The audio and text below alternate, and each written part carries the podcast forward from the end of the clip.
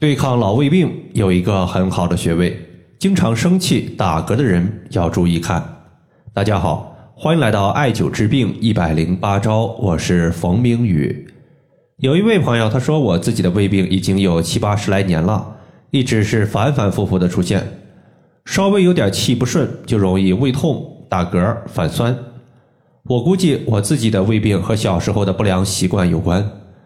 我记得在我上学那会儿，一旦放假，都是中午才起床吃饭，家里人上班，我就买了泡面、辣条和薯片充饥。还有就是我吃东西不喜欢嚼，喜欢直接吞咽。这个好日子呢，大概没有过太久，我在吃的时候就出现了胃部撑胀严重，消化不良，可能那时候起就有了胃病。对于我这种经常胃痛、打嗝、反酸的人，养胃用哪些穴位效果会比较好？在这里呢，我们要注意一下，胃病之所以它反反复复的发作，有两个原因是非常重要的。一方面就是饮食习惯不好，就像这个患者吃饭直接吞咽，食物没有经过牙齿的咀嚼和切割，大颗粒的食物进入胃就会增加胃的负担。要知道，胃它是会收缩的，它一收一缩，依靠自身的蠕动挤压磨碎食物，食物太大。肯定会消耗过多的胃动力，时间久了，胃气不足，动力受损，它就会导致胃的消化功能变差。这时候你稍微吃点食物，就容易胃部撑胀，其实就是胃的能力下降了。另一方面就是气不顺，脾气不好，压力太大，情绪压抑，生闷气，会导致肝气不舒。肝属木，脾属土，肝气不舒会导致肝木之气太过。肝木之气压过了脾气，从五行来说就是木克土，脾胃功能被克制，那么你在生气发脾气的时候，这个胃病胃痛就会比较明显。一旦你的胃病它牵延的时间比较久，大家呀不要一直盯着胃，你可以多看看自己的肝有没有出现肝气过旺克制脾胃功能的情况出现。对于那些情绪不舒畅伴随有胃病的患者，在这里呢推荐一组。可以疏肝养胃的穴位，一共是四个穴位，分别是膈腧穴、胃腧穴、内关穴和商丘穴。咱们先说商丘穴，商丘穴它是足太阴脾经的经穴，既然它属于脾经，肯定呢具有调补脾胃的功能，能促进脾胃消化食物，避免吃饭后胃部撑胀、消化不良。另一方面，经穴商丘穴，从五行的属性上来看，它是属金的。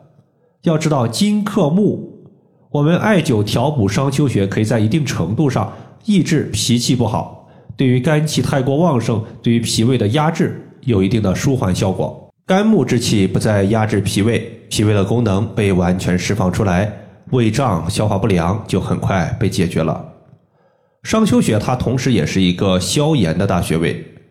在这个月初，有一个学员，他的痔疮犯了，肛门坠胀，疼痛难忍，稍微吃点上火的食物就会导致便秘以及痔疮部位的出血。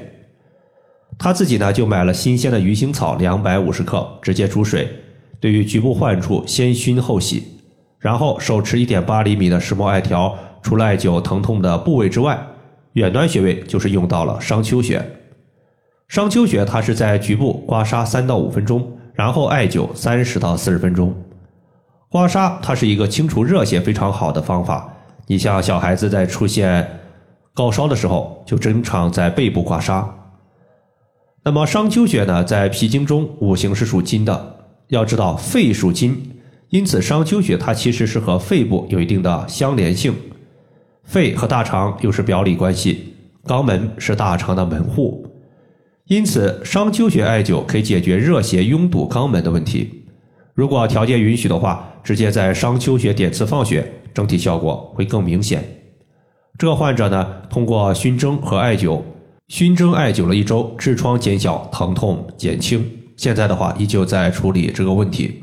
商丘穴在找的时候呢，先找到我们的足内踝，足内踝的前下方有一个凹陷，这个凹陷就是商丘穴的所在。第二个穴位是胃腧穴，它的作用和商丘穴类似，都是以调节脾胃功能为主。唯一的不同点呢，是在于商丘穴它属于脾经，是以健脾为主；而胃腧穴呢，它属于膀胱经，但是它是胃的背腧穴，主要作用是在胃。脾胃同时调理，它能够把脾主消、胃主化的功能疏调的非常好。胃腧穴艾灸之后，它还有止胃痛的一个效果。这个穴位在背部第十二胸椎棘突下旁开一点五寸的地方。最后的话还有两个穴位，一个是内关穴，第二个是膈腧穴。这两个穴位呢具有一定的相似性。从名字上来说，膈腧穴它是调节身体膈肌的，而膈肌痉挛会导致打嗝频繁发生。打嗝其实就是身体之中的气紊乱了。膈腧穴就是身体的一个下气穴。艾灸或者是按揉膈腧穴，可以促使我们身体之中往上走的气扭转为往下走，气逆消失了，打嗝也就缓解了。这个患者经常出现的气不顺、打嗝、反酸，本质上都属于是气逆，这种情况都可以依靠膈腧穴来调理。膈腧穴在人体的背部第七胸椎棘突下旁开一点五寸的位置。那么第七胸椎在哪儿啊？我们背部。有块肩胛骨，肩胛骨是一块倒三角形的骨头，这块骨头的下缘和脊柱相交的位置就是第七胸椎。最后的话是内关穴，在四种学科记载有“心胸寻内关”这句话，意思是心脏、胸部它的不舒服都可以依靠内关穴来解决。你像打嗝、反酸、胃痛，它都发生在胸部，因此呢，内关穴解决它们属于是手到擒来。内关穴所在的位置呢，是在手腕横纹上两寸两条大筋之间。以上的话就是我们今天针对老胃病兼具有情绪不佳的情况，它的调治方法就和大家分享这么多。如果大家还有所不明白的，可以关注我的公众账号“冯明宇艾灸”，姓冯的冯，名字的名，下雨的雨。感谢大家的收听，我们下期节目再见。